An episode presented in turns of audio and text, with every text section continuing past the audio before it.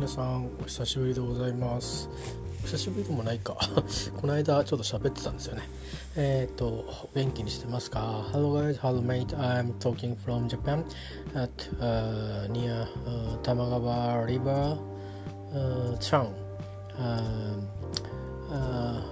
and uh, I'm uh, will uh, move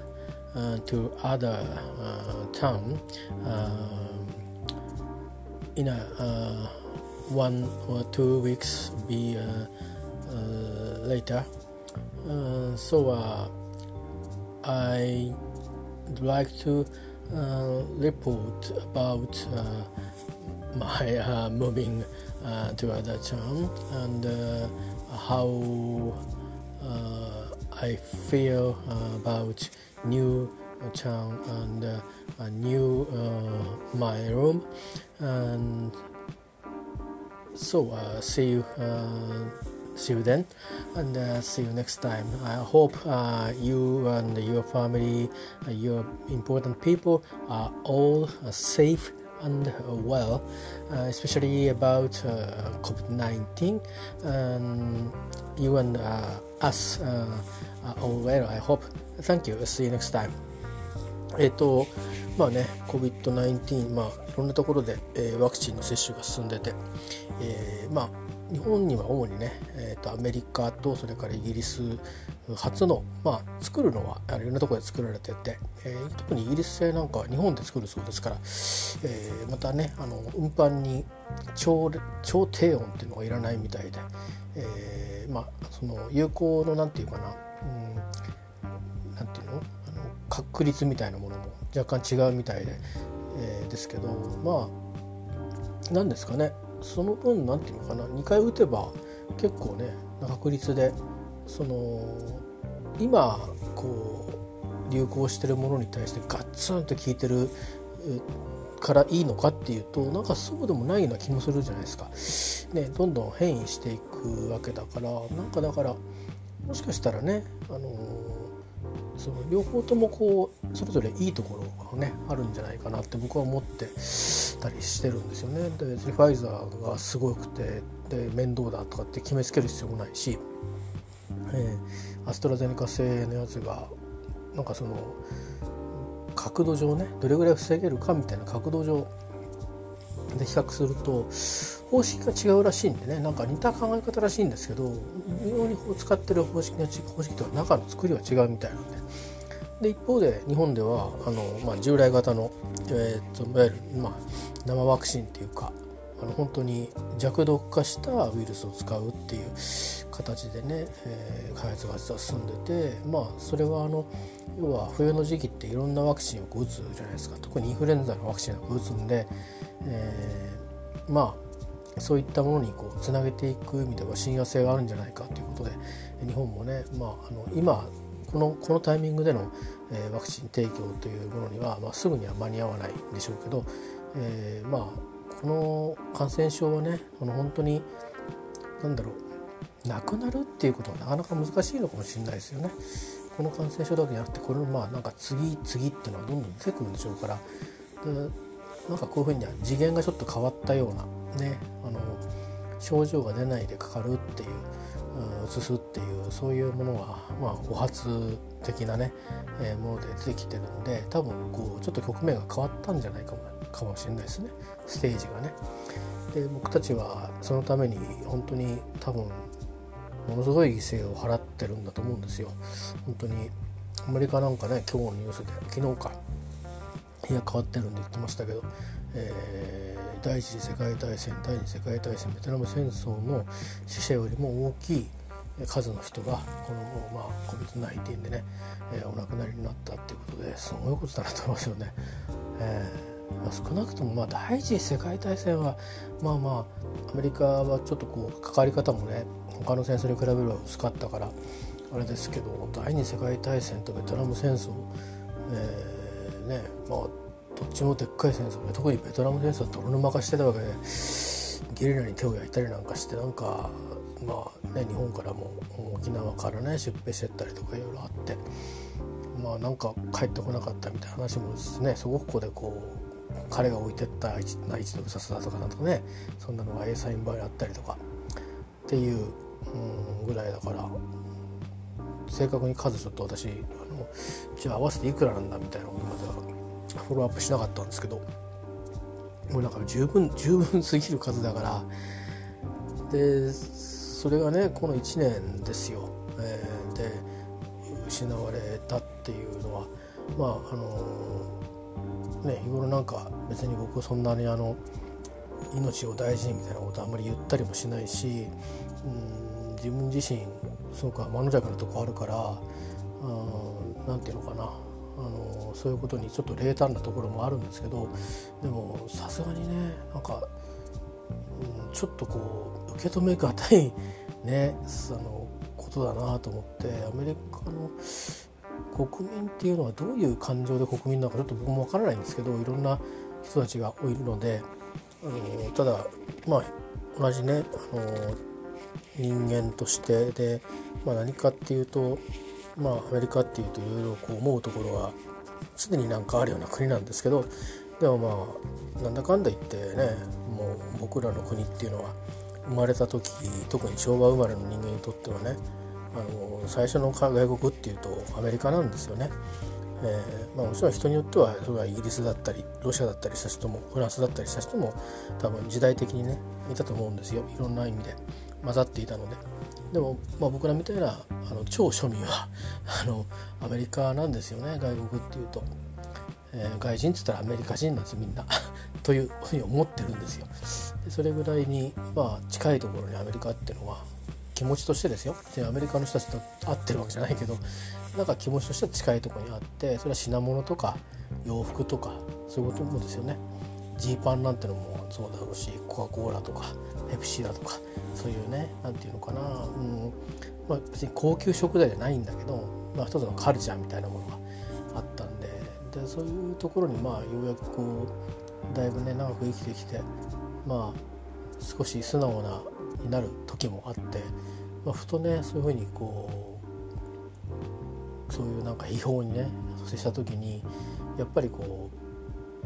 特に今今アメリカも大統領がね変わったりしたんでちょっとこうエキセントリックなあのタイプの人じゃなくなくなったこともあってすごく落ち着いて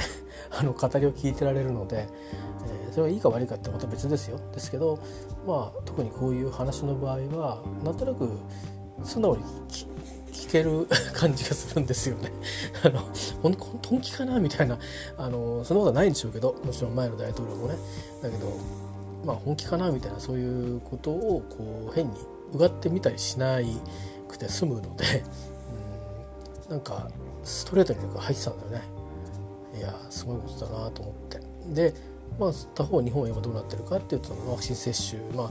医療関係者の方を今順々進めていたりそれから高齢者の準備が始まっていたりするんだけど、まあ、なかなかねワクチンの供給量の話とかがあって、まあ、どこまでね予定通り行くかとかっていう話をしてますけど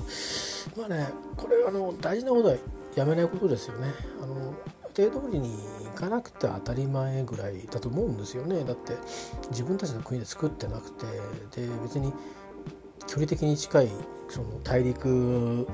のねワクチンを使うっていうわけでもないわけですからねアメリカ製でヨーロッパで作られてるワクチンを輸入してくるという大変にこうなんかまどろっこしい、えー、経路をたどっていうね、持ってくるわけですから、うん、でアストラゼネカについても日本で今生産の準備が進んでるんですよ。で承認され次第、まあ、生産始まるんですけど特殊な技術を持った日本の会社がそれの白羽屋が立って、えー、請け負ってるしアストラゼネカっていうのはまあ多分そういう発想なんですよね。そのできるだけその産地に近いところでっていうまああの EU 離脱みたいなこともあったりするから多分もしかしたらいろいろ考えたのかもしれないですね。リードタイムをこう短くするっていう、うん、まあそういうことで、えー、一生ね続けることしかないですよね。で僕もいずれ受けるんだと思うんですけど今年。で皆さんもそうだと思うんですけど日本に暮らしてる方は。それから世界中で。もうねそのそれぞれ国によってはそこに暮らしてる人はすでにもう1回目接種終わったとか。いう方もいるんじゃないかなと思うんですよね。アメリカあたりだとなんか人口比でいうと2回目まで受けた人は6%ぐらいしかいないって話ですけど、うん、でも何て言うのかな。普段そういうことに行かない人とかからしたらうん相当いるはずなんでね。なんか多分その数字は100%にはならないと思うんですよ。アメリカの場合日本だってならないんじゃないかって気するんですよね。選挙率選挙率とか投票率かあの選挙の国政選挙の投票率よりかはいいんじゃないのかなってちょっと思ったりはするんですけどうん所詮日本人はまずそれぐらいじゃないかなと思うとあとはまあこれ健康のことなんであのいや私はいいですっていう人もいらっしゃると思うんでねだからそんなにこうなんていうのかなえ受けてないのみたいなそういうことにはならないんじゃないかなっていう気はちょっとしてるんですけどね。で僕も別にあの個人の責任で行くだけでね別にみんなで受けましょうねなんて言うつもりもないしなかなかそれはナーバスな問題ですからね。うん、で人によっては体調とか、えー、それからこれから妊娠を考えてるっていうかね人とか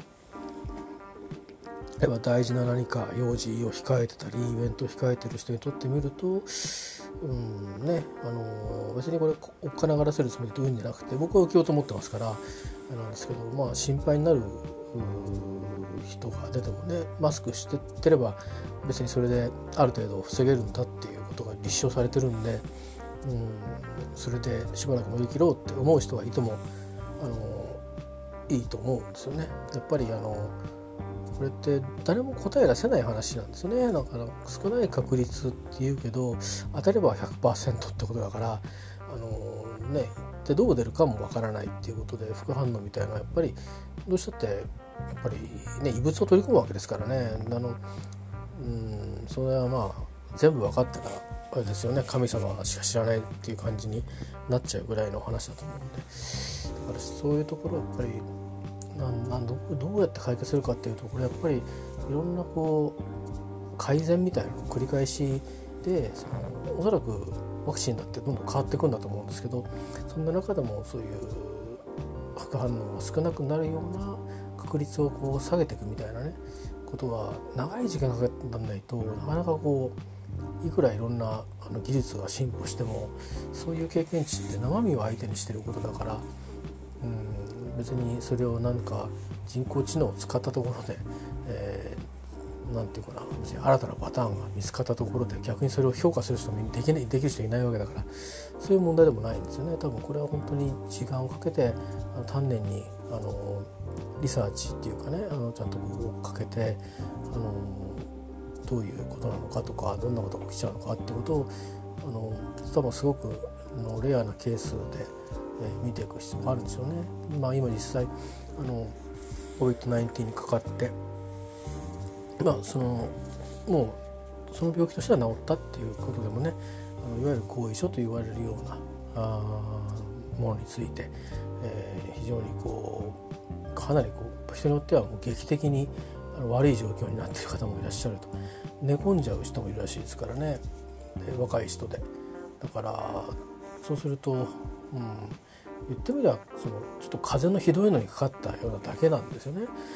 でなのにその息がしずるとしづらくなっちゃったりとかもうすごくだるくて起き上がるんだけどなんかぼーっとしてるみたいなたなんか風邪なのかなんだろうだるいなっていうのがずっと続いてるっていうようなことで、えー、本当にいろんないろんな人たちには僕もそうですけどそれぞれに人生があるわけだし待ってるものやあの得たチャンスがあったりいろいろあるんだと思うんですよね。でそういうものをこうなんかみすみすこう手放さずになかったりとかっていうことがあの起きてるんだろうなと思うと、うん、切ないっていうよりかなんかこうなんかしてあげられないのかなって気にはちょっとなりますよね。で僕一人の力はどうにもなんないんですけどなんかこうもうそうなると大変にこう規模もね大きくなると思うんでまあこれとほら何て言うのかな。別にこれ誰かが人為的にやったことではないけれども、うん、まあ何て言うんですか。あの薬害エイズみたいなのありましたよね。あの血液製剤にその海外からのその輸入した血液を使って作っていて、まあ、その血が止まりにくい血液病の患者さんとかでそこにそのいわゆるエイズに感染した人の献血した海外の献血たちが入ってたことによってエイズに感染してしまったっていう方たちがいたりするじゃないですか。であれとまあ根本的にその何ていうか許認可をした国に責任があるとかないとかっていうことを言うとちょっとこう、えー、まあ関わりが薄くはなると思うんですよね。えー、そのまあ、無理くり言えばなんでもっと早くあの入国取り禁止にしなかったんだとか、まあ、あの失敗したことを上げつらおうと思えばいくらでも上がれられるんですけどただまあその国の無作為かっていうとそうでもない言い切れないかなっていう気がするんですけどただそうは言ってもやっぱり、えー、そういう不可抗力的にねかかってしまった人で治る人もいるけど治んない人もいてでそれがまあマジョリティじゃないわけですよね。数は多いけどでもやっぱりきっとマイノリティなんですよ。だからその人たちにをそのままにするってことはなんか見ないふりをするってことだと思うんでそれはないだろうと思うんですよね。ワクチン接種も大事だと思うんですけど、うん、やっぱりきれい事なのかもしれないけどぱりその人たちは普通に人生の何かを失ってるんだと思うんで運が悪かったと思って諦めなよなんて変に慰める気はさまさらないんですね。なんかしてあげた方がいいんじゃないかなっていうだけひたすらずっと思ってて誰かそういうことを言ってくれないのかなっていうねオポジットの人たちは言ってくれないのかなと思って いるんですけどもう別に総理大臣の息子のことはいいじゃないですかと。これだけ言ったらもう大体あのあの申し訳ないけどろくなもんじゃないんだってみんな関わった人間は。あのえー、だってねわかるじゃない？それが あの江戸の江戸の昔からあのねだとか大昔からあれなんだもうそんなものはつきものなんだから中心蔵って起きないわけだからさ それがないんだったらな綺麗事だけで成り立ってたらっていうかあの人間ってそういうもんだっていうことじゃない？中心蔵は。ね、あの吉良上野介がねあのちょっと袖の下汚さないからっつって意地悪しちゃってでそれであの、ね、すごくまっすぐなあの当主のね、えー、浅野匠の神はさすがになんかこうちょっとこう最後の一撃をパッと食らった時に切れて、えー、ね人情沙汰に至って。でそれでまあもうそれはまっすぐ切腹だみたいなことになって、国元からね大石蔵之介だけがこう国元っていうかああの江戸屋敷にいたんですかね、えー、呼ばれてこう見て。まあ、実世の句を持って帰ってまあそこからこう長い長いその復讐というかね、えー、のまああ昔はその何て言うのか、えー、結局罰せられるんだけどなんかそのある程度何て言うかな武士の情けじゃないけどそうそう表立ってバレなければ少し感づいててもなんか多分許されたんですよね。今だったらってどう考えたって警察が止めに行くじゃないですか。ね総上がりで。えー、だからまあそういうことであのね中心蔵の例を引いても明らかなようにまああの力を持つ人も力を持つ人に寄ってくる人もやっぱりなんかこう権力とか特別扱いとかいうものにやっぱりこう弱いですよね。えー、多分私だって弱いと思いますよ。それは、うん、だからそんなことに時間割いてもしょうがないんで大体登場人物と構造が分かったらあとはどうするんですかって言って決めてくださいみたいにして、うん、もうちょっと短時間でいいじゃないですかね。例えばあの件どうなってますかって報告お願いしますみたいな そういう感じで。あのいわゆる会社のあのいわゆるまあ状況の報告というかね、えー、そういう会議のなんかルーティンみたいにしてえー、総理に毎日あの報告いただくと、えー、いうことでいいんじゃないですかね。みんなあのあのなんだったらあのホームページに あの、えー、LINE で送ってとか そういうぐらいでいいぐらいな。それぐらいの話で別に LINE ってことはねえか。なんだろうな。うん分かんないけど。まあインスタでもいいからね。インスタやってないか。Facebook でも、まあ、Twitter でもいいと思うので、えー、ね。今日は別に特に私から言うことはありませんが、えー、なんか質問したみたいですけど、えー、そういったことについては、えー、まあこの間あのきちっと答弁をした、えー、ところでありますんで、えー、どうたらこうたらっていうのを延々繰り返しずっと言って、えー、それじゃ答えになってないと思うんですけどっていうあの、えー、コメントがいっぱいバーッとこうねオポジット記からと書いてるっていうそこは外野でやっときゃいいんじゃないかっていう気が、えー、してね、えー、もちろんそのもちろんその、まあ、公務員のその倫理規定がどうたらこうたらってつまりそのちゃんと行政が行われてるのかということをね、まあ、こだわれば確かに大事なことなんですけどもちろんでもなんか今この時期にややこしいことすんなよって あの誰が持ってきたんだか、まあ、権力闘争じゃないかって言われてましたけどこの時期にややこしいことするなよと思いますよ本当ね。あのあれこっち国民多くの国民にとってどうですかねなんかこの緊急事態宣言後の舵取りをどうするかっていうどう考えてんだってことをもっとこうね演説してくれるとかそういうことの方がなんか大事な気がしますよね。なんかその解除できるからいいんだとかそういうんじゃないんだと思うんですよね。解除してもしなくてもでもまたひどくなったらどうせ緊急事態宣言するんだからなんかね3回目は良くないとか言うけどそんなことはないですよね。どこだってもうな悪いってならロックダウンしてんだから、ん、なそんなバカな俺が最後だとかそんな そういうなんていうかなあのちょっとこうアナクロなね 日本人みたいなのやめた方がいいですよね。ダメだったら止めるっていうよかったら進む。それだけのことだと思うんだよね。なんかちょっとそういうシンプルな考え方しないと、うん、もう医療現場だけじゃないんですからね大変なところは。医療現場の人たちは本当ヘロヘロだと思いますけどやってられっかっていうような状況になってると思うしでこれで何かあってその使用する物品が足りないとかってならないようにちゃんとやってくれてるのかとかそういうこともたまにはいろいろ話題にしてほしいし、そういうことを国会でこういろいろね情報公開の場なんだからやってほしいなと思いますよね。別にいいですよ。東北新社なんかどうでも。本当に。別にあそこの会社が嫌いじゃないですよ。別にお世話になってると思うんでねいろいろ。だけど別にどうでもいいですよね。もう国会ってあの何億円もかかるしスイッチ日やるのに。そんなのにねあの時間を割かないでほしいという、うん、でせっかくのこあの総理大臣の発言機会をそんなものに使わせないでほしいという気がしますね。もうなんならあの、えーとね、あのバイキングではこう言ってました。とミヤネ屋ではこう言ってました、えー、ヒロビではこう言ってましたってそういう、えー、でところで総理どっちなんですか？みたいな そういうんでいいんじゃないですか。あの国会議員が別に自ら動かなくたってもメディアにやらしといてねっていうような案件のような気がしますけどねこれ。えーでまあ、そういうことであのどうでもいいですけどそれはすなわちだから、ね、後遺症ね、あの抱えてらっしゃる方たちがいるのでもちろんそのまあ、他のいろんなねあの公害やら、うん、被爆やらの話と同じで誰をとかどこまでをとかいつからのとかそういうことを言い始めると非常に後半に及ぶのでなんかねあれですけど多分そんなに多くないんだと思うんですよね。で多少間違いがあったってそれはしょうがないんですよその間違いっていうかあの厳密に言ったら実は違ったみたいなこと多少こうあったにしても、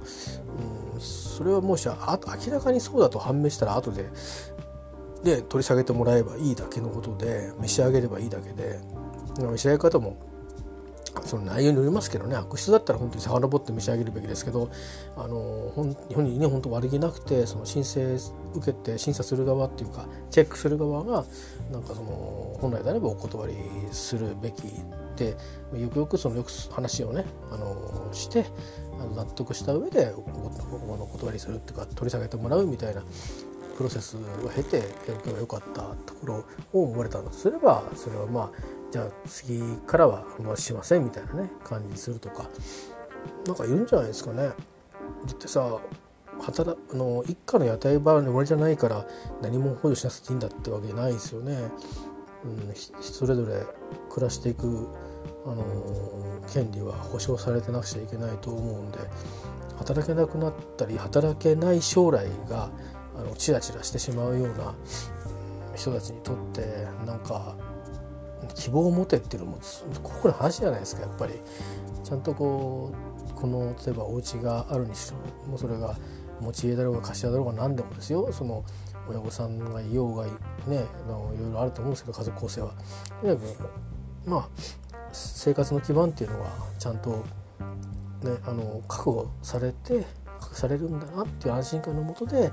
もしかしたら治るかもしれないじゃない何かの時に。それかなんか薬が出てくるかもしれない、うん、だってこれ多分世界中でいるんですよきっと。あんまりニュースで伝えられないだけで。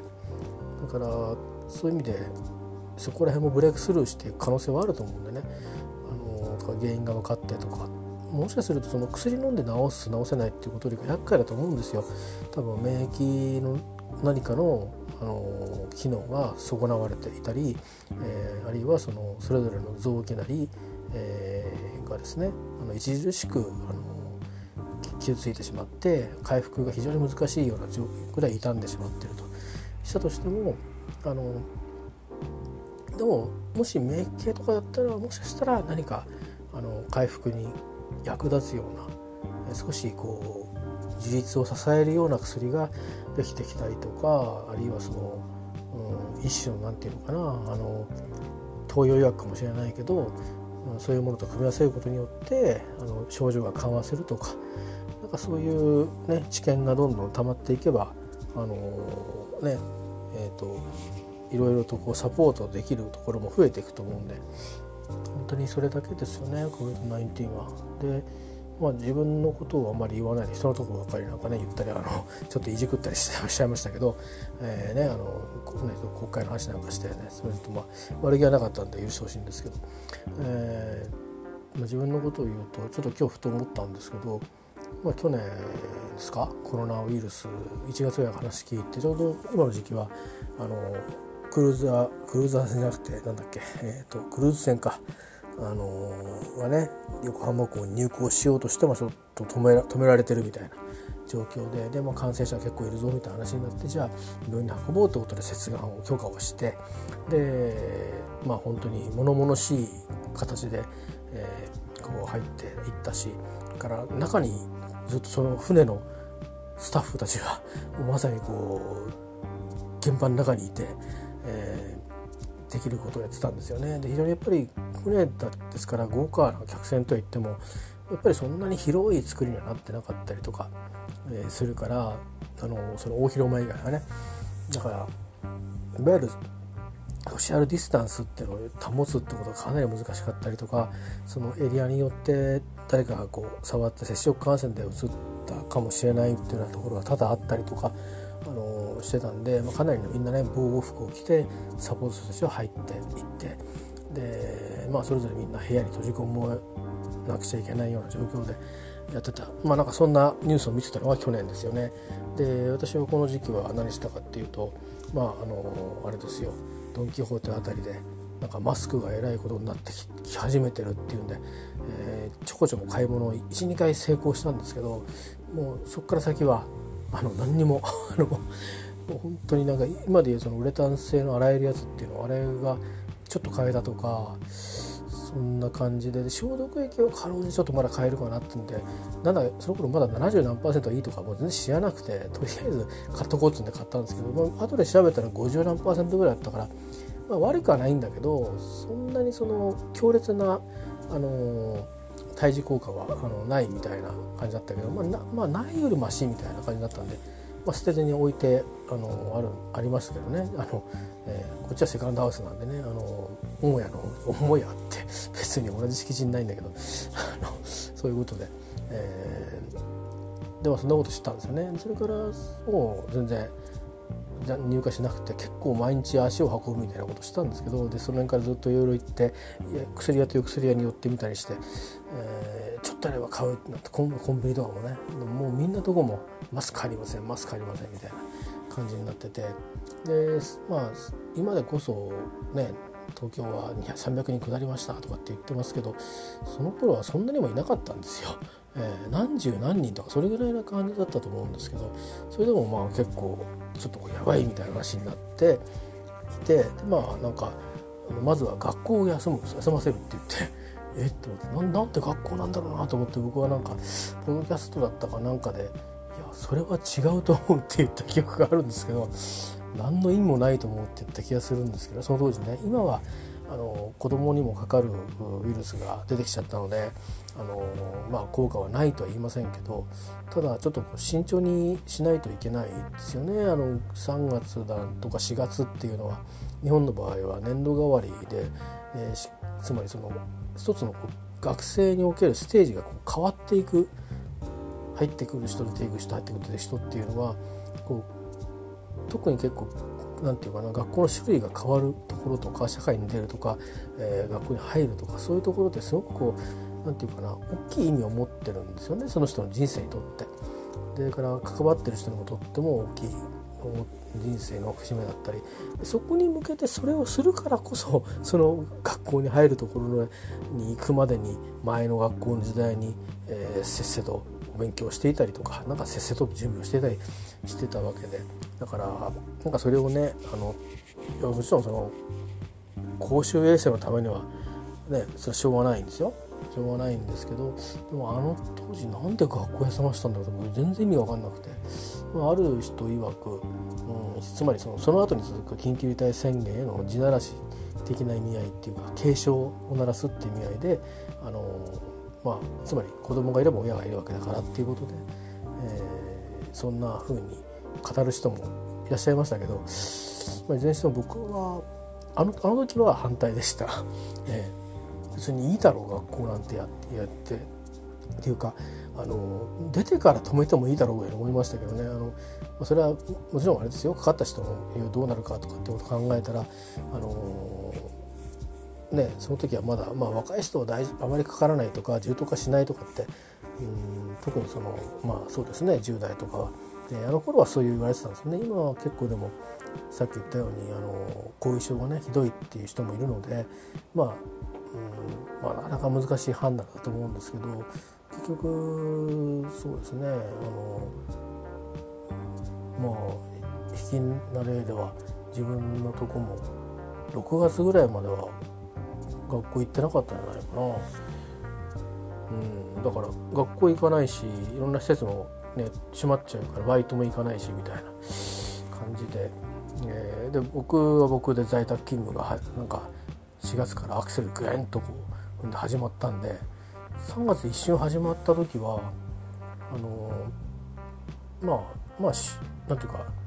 どう言ってるのか1日ごとみたいな感じのあの在宅勤務だったんですけど緊急事態宣言が出るっていう話になった瞬間から、えー、なんかこうチーム分けがさらに細かくなって あの、えーね、あの何日かにいっぺんみたいな感じに、えー、なって、えー、行ってそれがずっと続いてる時期だったんで、まあ、一緒に、あのね、学校に行って子たちが学校に行かないで家にいるっていう状況をね、あの一緒にまあ、過ごしてたんですけど一緒にっていうかまあ別にべったりってわけじゃないですけどなんとなくこういるなみたいなお互いに、えー、そんな感じでね僕は家で仕事をしていてみたいな、まあ、出勤もしてましたけどそんな感じだったんですよね。えー、でまあそんな感じなんですけどまあ思ったのは今日思ったのはまあなんだかんだ言っていやもしかしたらどっかで僕自分自身かかっててでなんとなく治っちゃってうん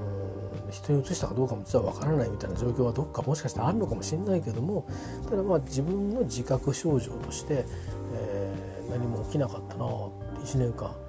うんね、あの日本に入っやっと入ってきだしたらなんか3月ぐらいからひどくなったような気がするんだけどまあもう間もなく3月ですよね。でちょうどこれぐらいの時期からなんかやばいねっていう感じになってなんか特にもうヨーロッパの方がかなりやばくなり始めてた。オーダーがね今も違いますけど桁が違うんでね感染する人も重症化する人もなかなかすごかったですよね。イタリアとかね。うん、うちにも。今なんとなくやっぱヨーロッパの方の規模がね感染者の数がでかくなってるような感じで、えーまあ、だから、まあ、今もうファクター X なんてことも誰も言わなくなりましたけどあの頃はアジア系の人たちっていうのはななぜかあね前に一回そういうのになんかかったことがあるから、うん、あのそういう関係でね少しあの対応できるんじゃないかなんていうことを言われてる人もいたりそれ以外にも何かあるんじゃないかと。あのまあ、検査とかをしてないからあのしてないっていうか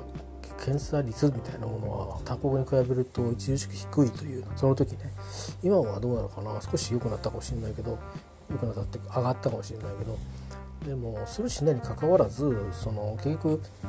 まあそうやって何かそれでこうかかってあのはたはたとこうねあの病気になっていくって人が、えー、連鎖して増えてってるってことでもないってことは一定程度こうなんていうか保てる何かを持ってるんじゃないかと。それは何だろうって言ってバクター X っていう分からないけど X と置いときますと何か要因があるんでしょうねっていうだったんですけどその辺ねあのちょっと気にされてる方が結構いたんですけどそのどうなったのかちょっとね分かんないんですけどね。あのそこまで行ってなんかあんまり特にシェアされなくなっちゃったんででも僕が普通に暮らしてる中では聞くことがなくなっちゃったんですけどまあ多分まだもしかしてそういう話っていうのはあのこれからもね大事あなんか変な時に聞いてくるかもしれないんでね。よくも悪くも、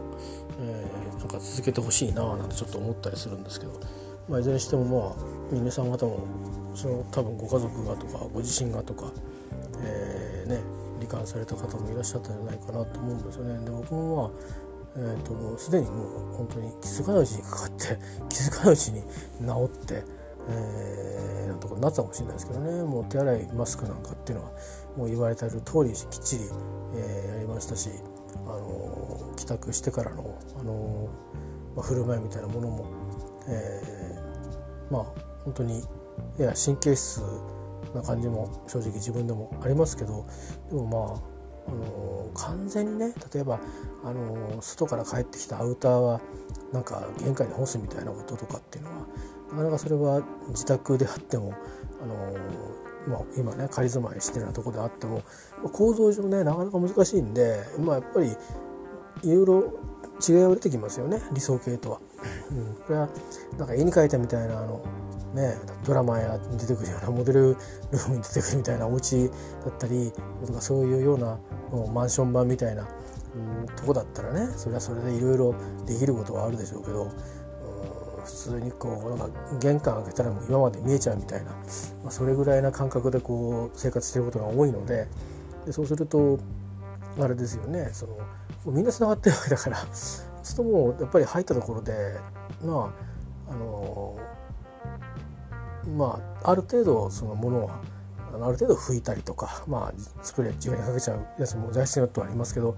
えー、したりとか洋服もね布に効くあの最初はアルコールやってたんですけど、まあ、バリアさせるものが出てきてていつもそれ取って拭くのに使ってたんですけど、まあ、布にもつけてもいいっていうんでそんな風にして、まあ、ちょっとこう毎日アルコールピピピピやるのも毎日とか行くたびにねあれだから、まあ、コーティングするようなのもちょっと試してみたりとか。うん、して、まあ、なるべくこう部屋の中に入らないうちに最低限のことそれから手洗いうがいして、ね、なんならそのまま風呂入っちゃうみたいなでなんなら洗えるもの洗っちゃうみたいな感じででそれからあのまあ宅内うろつくみたいな あのそういう感じでやってたんですよね。でそれは皆さんどちらのお家でもされてるんじゃないかなってコマーシャルなんか見ててもねそういう シーンがありますよね。あのだから同じことなんですけど大したことはしていないんですけどそれをあのまあ僕も武将なんですけどさすがにねあの僕自分の命ともしかして自分が映って黙ってそのマスクはしててもね何かの拍子に映ってしまうことがあったらいけないのでできるだけそのかかってるかかかってないか自分でも分かんないんだけどもできるだけこう映らないようにしなくちゃっていうその一心で、あのー、やってましたね。だから、まあ、これからもやるんですけど続くんですけど、あのー、だから何て言うのかな、あのー、ルーチンになってしまうとまあ正直ね時間帯が遅く帰ってこなきゃいけない時とか結構しばらく会社に行ってないで行くとなんかこう溜まってることがあったりとかなんか依頼が夕方になって集中しちゃったりとか してあのさばくのになんか結局あのね時間がかかったりで職場が若干遠くなったりしたんで帰ってくるのも時間がかかったりしてそんなことをやってるとまあなんかねいい時間になったりするんですよね。えー、だからうん。そんな風な時はちょっと面倒くさいなって思わなくもなかったですけどうん、だってね大概1時間は最低時間取れますからねなんだかんだ。でこれよしゃいいのになんかこう在宅するから昼ご飯自分で用意しなきゃいけないから、あのー、当たり前ですけどね。だからまあ食費がその会社から出るので、あのー、自分でまあ見繕って買ってたんですけどで物買ってきたら消毒しなきゃいけないっていうんで、そんなことをしたりとかもしてましたね。まあ、今最近買い暮らししてからはさすがに物を一個一個消毒するのはやめましたけどちょっと気になるなと思ったら水でザーッと洗って拭くみたいなことはやってますけどね。あのー、まあケースバイケースで、あのー、臨機応変にやってますけど前みたいにもう全部全部のものを袋から何か全部アルコール消毒するっていうのはやめましたけど半年ぐらいはずっとそうしてましたね。で彼暮らしになってからちょっともうさすがに持たないんでその消毒液もね あの外に住んでるうちは取り寄せるってもうあの使うたらなくなっちゃうじゃないですかいつかは。でまあどうせ戻るんだろうなっていうのはあったけどまあ結果的にそうだそうじゃなくなったんでねあの今のタイミングではだから良かったんですけどねそうしといて。あのだから手元にまだ取り寄せたあの消毒液があのセットがあるんでまあもちろん今前ほどね高くはなくなってるんですけどなかなかその1個だけを買いに行くとかそれを大量に買いに行くっていうのもなかなか難しい場所にあるととかやりますよね。その家のそばにあったら買いに行きやすいんだけどあのちょっとそうでないところだと途中買い物で寄ってくるついでに買うってなるとなんかねたくさんも買えないよなって感じがしちゃしちゃったりして。だからでもそういうのって実はまとめて買った方があのなんていうのかな。まあ送料とかなんとかも全部得だしなんなら送料無料にしてくれたりするからね。うん。だしあの必ずしもなんていうのかな。あの少しこの費用がかかってもなんかこう内容がどんなものかっていうね、あの分かってる方が、あのいいし、えー、だからまあ使いまあうまく使い分けてるんですけどね、うん、まあそんな感じで、えー、なんとかね、えー、1年もしましたけどでもここから先はまあ分かんないですよ、えー、まだワクチンも打ってないわけですから。でワクチン打ったって別にかからなくなるというわけではないんでかかる確率が下がりますっていうそれなんでね。結局じゃあっつんでどうするのかなってそれが気になってるんですけどワクチン後の話って誰もしてくんないですよね。あのえーと、つまりそのワクチン2回打ち終わって2週間したらあのマスク外してもいいですよなんて、えー、まあそう言わないと思うんですけどね。多分あのマスクはしててくださいって多分言うと思うんですよ、うん、いいと思うんですけどでも例えばあの会食の時に、えー、ある程度の、うん、なんだろう。もしかしたら状況になったらですよ。さすがにあのこう人数制限みたいなもしかしたらあるかもしれないけどそれからついたてはもしかしたらあの当分アクリル製の板とかっていうのは設置するっていうことがルールになるような気はしますけどでだから換気も良くしてってことでエアロゾルを抜くっていうのもそうだしあのだけどマスク外して喋るのがいいよとかっていう、うん、ねことがもしかしたらある程度こう広がっていけば少しずついろんなことがこう動き出していくんじゃないかなっていうふうに思いますけどね。まあマスク経済っていうのもマスク経済じゃなくてねマスク経済っていうのも成り立ってるから、まあ、これはこれであのマスク業界を潤ってるんだろう。ってことはないのがあんまり儲けはないかもしれないけど全然違う領域でほら布マスクとかさそういうのをやってるじゃないですか。でだからそういうので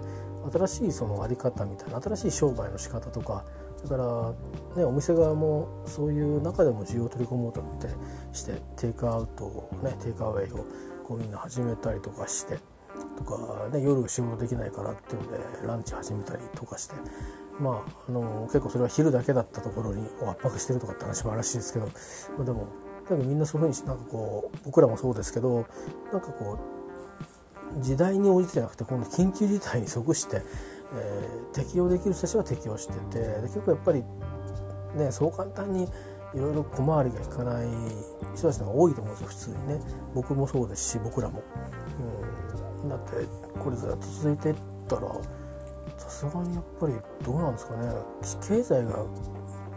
動いてないと僕らも商いがねどっかまで行ったらね細ってしまうかもしれないんで、うん、だからそういう人結局連鎖してるんですよみんなね、まあ、他人事ではないっていうことだと思うんですよね。だからまあちょっとこの後はあのねどうするんだろうっていうその判断はなかなか難しいと思うんですよね。あの専門家っていういわゆるお医者さんだとかなんか、うん、そういう類の人からしてもうんそれこそ WHO がなんか声明でも発表しない限りはあのまずは議論すらちょっとねそんなこと誰が言い始めるんだっていう感じになっちゃってなかなかこう睨み合っちゃうようなことが あるのかもしれないなと思って心配なんですけどでも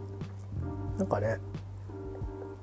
うん、なんかこう施設の施設のこう整備とそれからなんかこういろんな進行上のねあのこれ換気の時間ですとかそれからはいじゃ皆さん手洗いしてくださいとかって手洗いの時間とか、うん、そんな感じでこう休憩を小刻みに入れるようにしていけばなんか例えば授業なんかのもねあのいろいろやり方がこううん、みんなでマスクしてるっていうのがいいのかっていうと、うん、まあワクチン打ったってそれはねかかるんだからっていうことなんだけどまあせめてね学校では、うん、そういうふうに設備を公開することでマスクを外してでも大丈夫みたいなあの部屋にいる時は外してもいいとかでしかも人数もね今少なくして多分教室をこう、まあ、間引きながらこうやったりとかしてるんじゃないかなって思うんですけど今は割と戻してんのかな？うん、だからなんかそういう、ね、こともいろいろインフラの整備みたいなものも必要になってくんじゃないかなって気がするんですよね。うんまあ、ほら換気症にも窓を開けたらすごいうるさい地域の学校だってあるわけだからそういうところは換気のための設備がもともと多少あるはずなんですけどその精度をね能力を上げていかなきゃいけないとか。で効率はだったらまあその地方自治体に国からお金をこう回してあげればいろいろ事業ができると思うんですけどまあ私立とかの場合だっても同じようにするためにはやっぱりいくらかね資格だけども補助を出していくっていうことは必要なんだと思うし、うん、なんかそういうこともあるからいろんなことでね今今みんなこうみんなあれこれあれこれ言ってこう止めるための習慣に今今でも多分全員が完璧にはできてないと思うんですよ僕も。あのなんかどっか抜けはあるんですよきっと。だけどなんとかなってるっていう状況なんですけどでこれがこういろんなワクチンとかもちゃんと 2, 2回やって自分は特に自分にはなんか変な残るような癖もなくでできたと言った時に今まで通りのことをやるのかなっていうのはそれはちょっと過剰だろうって気はするんで、あのただまあ完全にかからないわけではないからお互いにねうん多分そこにいる人がしかも打た打たないとかこれから打つって人が混ざってる状態になるかもしれないしまあ多分打たないっていう人が混ざる状態になると思うんででその人という状況もあるからだから全員でマスクするんですっていう風なまあ誰なんかね分かるようにしちゃうのが良くないからっていう意味で逆同調圧力じゃないけどうんっていうことになっちゃうんだとするとなんかちょっとうんあのまあ別にいいんだけどね単にこのワクチンっていうのは単にかからなくしてるっていうだけで別にあのマスクを外させるっていうことと何の関係もないんだと思うんだけどでも多分みんなどっか考えてますよね多分ね多少はね。そういうことについてちゃんとこう見解をあの述べてもらいたいなと思うんですよね。って気の生えしたったらもう勝手にマスク外しちゃうかもしれないよ。あのもういいんだよなとかっつってワクチン2回受けて2週間だよな。もういいななんつって、うん、みんなでバーベキュー行こうかっつってガーなんてやっちゃうかもしれないからなんかガイドラインをちゃんと示さないとうん、あのもちろん新しい旅のエチケットなんてねいろいろ GoTo の時に出ましたけど私もホテルで散々見ましたけどね。これはねいまいち分かりにくいですよ。あのいまいち分かりにくいしかなり無理がある、うん、あの綺麗にあの漫画っていうか絵でね描いてるんですけどなかなかこうおつなねあの和風タッチの。だけどうんどうかな。ちょっとあれを読めって言われてもね1個や2個だったらすぐ覚えられるんじゃない？手洗いうがいっていうのが覚えられるじゃない。だけどこの時にはねだからあのみんなでなんか友達と旅に行ってる局面であの、まあ、喋んないで行ってきましょうみたいなこと書いてあったけど それ無理があるだろうと思うんだよね。うんどう考えても喋るよねっていう、うん、マスクしてても喋んないなるべくって書いてあるのね。それをなんかこうなんか柔らかくこう書いてあるんだけどやってもねって思ったりして。まあまあ長くなりましたけど、えー、まあ、たかだか1年なんでしょうね。なんか世間では45年かかるって普通の風邪みたいになるまでに45年かかるなんて言われてますけど。でもどうですかね。やっぱりこう一つ一つこう変化が起きていくと特にまあ劇的に何か変わってなくてもその希望のある方に何かが起きてるっていうこと自体はなんか少しどうです？あのなんかこうずっと耐えてるっていうだけよりかはあの少しあなんか出口が近づいてんのかなっていや実はもっとまだ遠いのかもしれないけどにしてもあ出口はあるのかもあるのかもしれないっていううんこう気にね、えー、慣れるだけでもなんかちょっと救いがある気がするんですよね。うん、まあやっぱりそのだからそういう意味でその少し取り残しちゃいけないのはやっぱりあの私自身もそうなるかもしれませんが当事者になるかもしれませんけど、えー、後遺症に苦しんでいる方を知らないふりをしちゃいけないんじゃないのって僕は思ってるんですよね。ちゃんとみんなの、あの税金ですか？ねそいうそうシェアして、えー、ちゃんとあの生活を担保してあげるっていうことはあげるっていうか担保するということはあの法律や法の精神というかいうものをねぜひ実現してほしいなと思うし国会議員さんにはそういった議論をねあの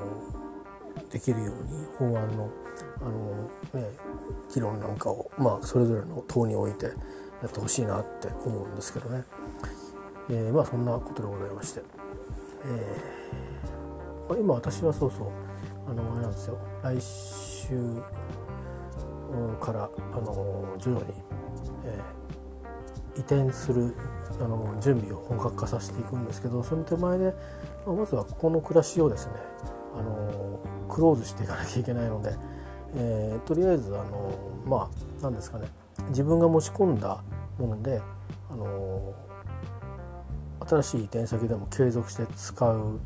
うん品々とか、まあ、あの腐らない食品類ねあのいわゆるあのなんだろう粉になってたりレトルトになってたりっていう類のとかあの乾物ね、えー、乾物って乾麺とかね。そういう類のやつはえっ、ー、と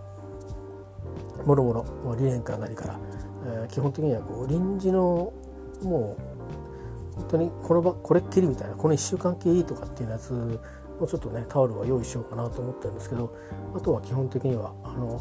えっ、ー、とそろそろですね。えっ、とどうかなうんそうだから今週どっか行って買ってこうかなと思ってきたんですけど、うん、それで切り替えてもう送っちゃおうと思ってるんです。でまあそういうことをして、えー、先にね荷物をあの発送してしまおうというのが私の今週の作戦です。で来週は、えーと、実際にあの新しい移転先に物はいつ来るか分かりません みたいな状態で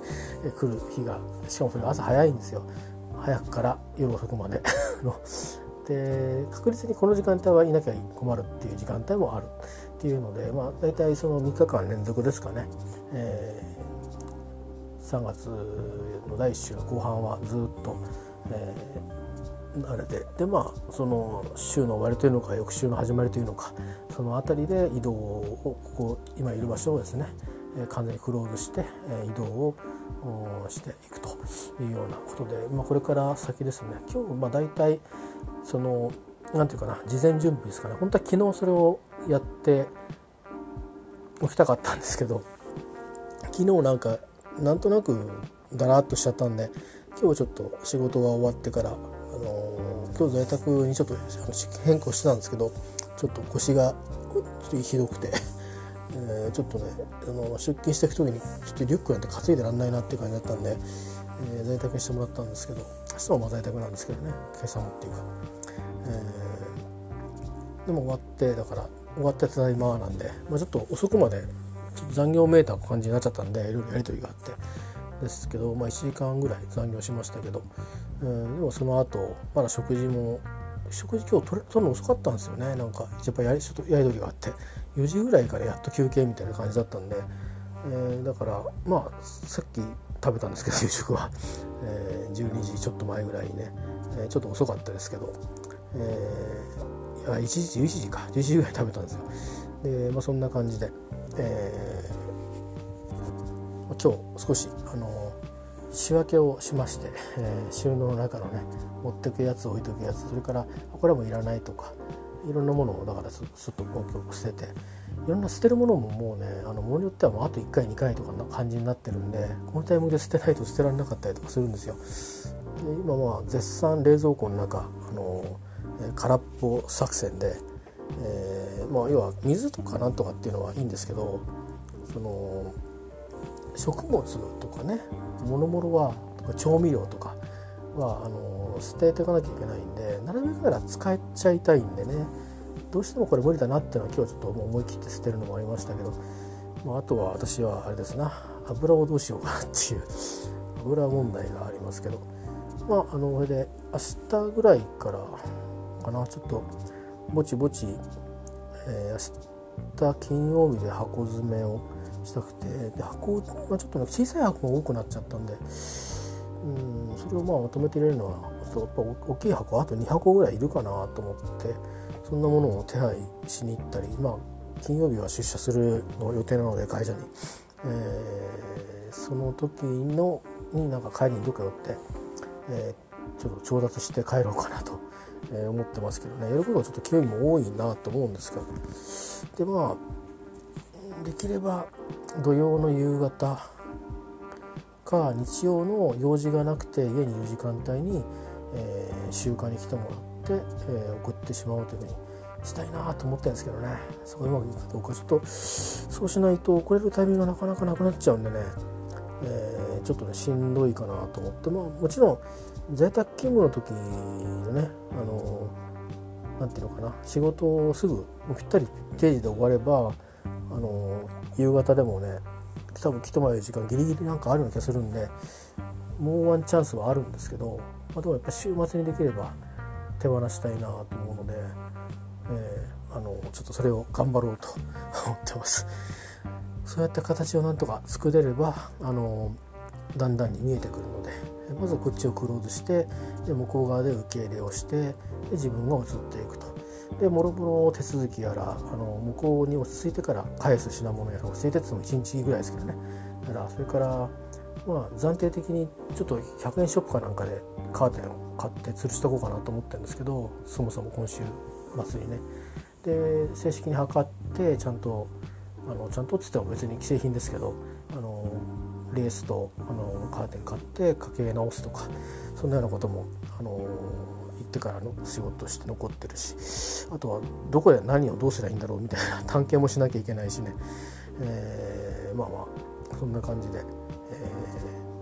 ー、今そういう作戦が進行中でありまして。なかなかねあのまとまった時間で一気に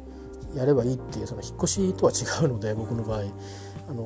物と一緒に移動するわけじゃないからそういうところが結構まどろっこしいんですよね意外とね、えー、前回もそうだったんですけどホテルからていうホテルから以上に今度まあマンションからマンションっていうまああの立て付けが違うんですけどね種別がねレンタルなのかあの賃貸なのかっていう違いがあるんで、えー、なんかそういう意味の違いはいろいろあのあるんですけどね、えー、気楽にちょっといけないとこがあってこの前でもやっぱりいろんな契約だなんだってやってるわけですからすごく体力をかけてるんですけどねまあそんな感じで、えー、しばらくやっていきたいと思います。えー、なまあ、まあそういうことでまたしばらく何か言いたくなったらできますけどそんなことをしたりして過ごしてます。またお目にお見にかかりましょう。では。